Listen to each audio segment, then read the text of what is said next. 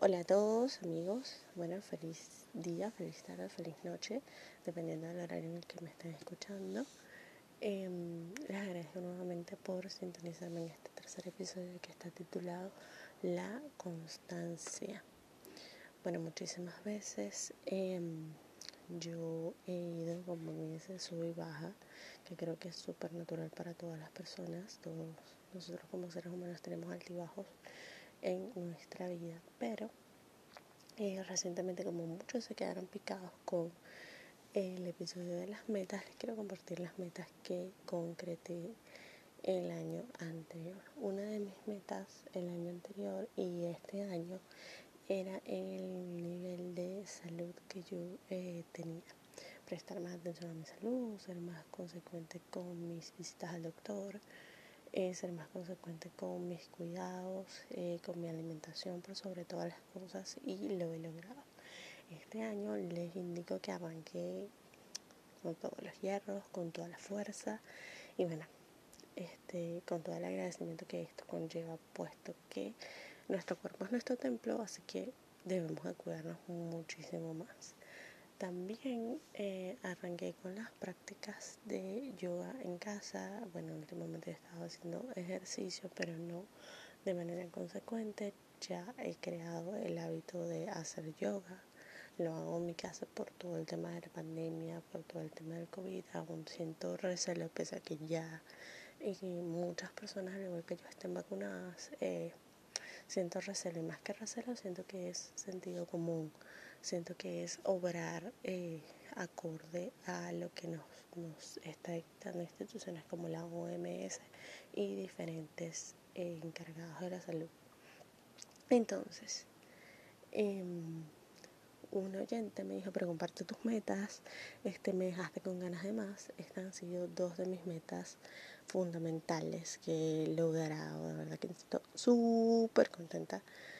Y bueno, creo que es un tema de constancia, creo que es un tema de disciplina por sobre todas las cosas.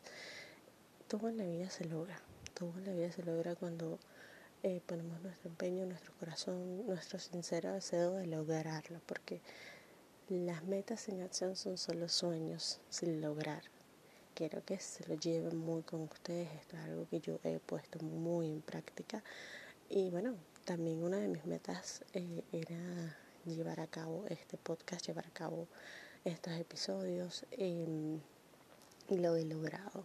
Creo que ha sido mucho proceso, mucho trabajo interno, muchas cosas que cambiar, muchas cosas que editar, volver a colocar, volver a decir, bueno, debo hacerlo mejor, no, Sasha, quita esto, no, Sasha, este no es el camino. Em, pero todos los medios hábiles o, todos los caminos o las puertas, como ustedes lo quieran denominar, eso está allí. Es importante que no se rindan, que no se den por vencidos. Yo sé que es difícil, sé que mm, si vamos a tener esos altibajos, nunca vamos a estar solos.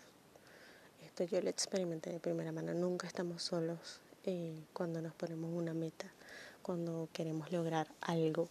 Entonces, Em, siempre va a haber gente con ustedes animándolos, siempre va a haber personas que le dicen, vamos, puedes, dale, dale con furia.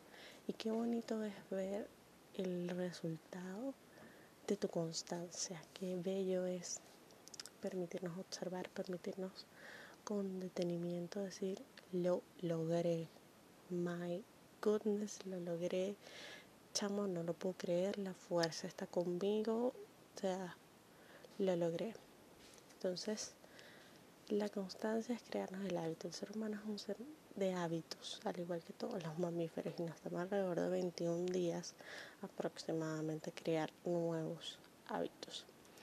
Eh, recientemente, también el proceso de crear nuevos hábitos, por recomendación de, Cristina Pilo, que es una chica que yo sigo, que es esposa de Mike Tan, Orangutan, eh, me leí Hábitos Atómicos el año pasado y parte de este año, cuando ella lo recomendó, yo lo volví a leer.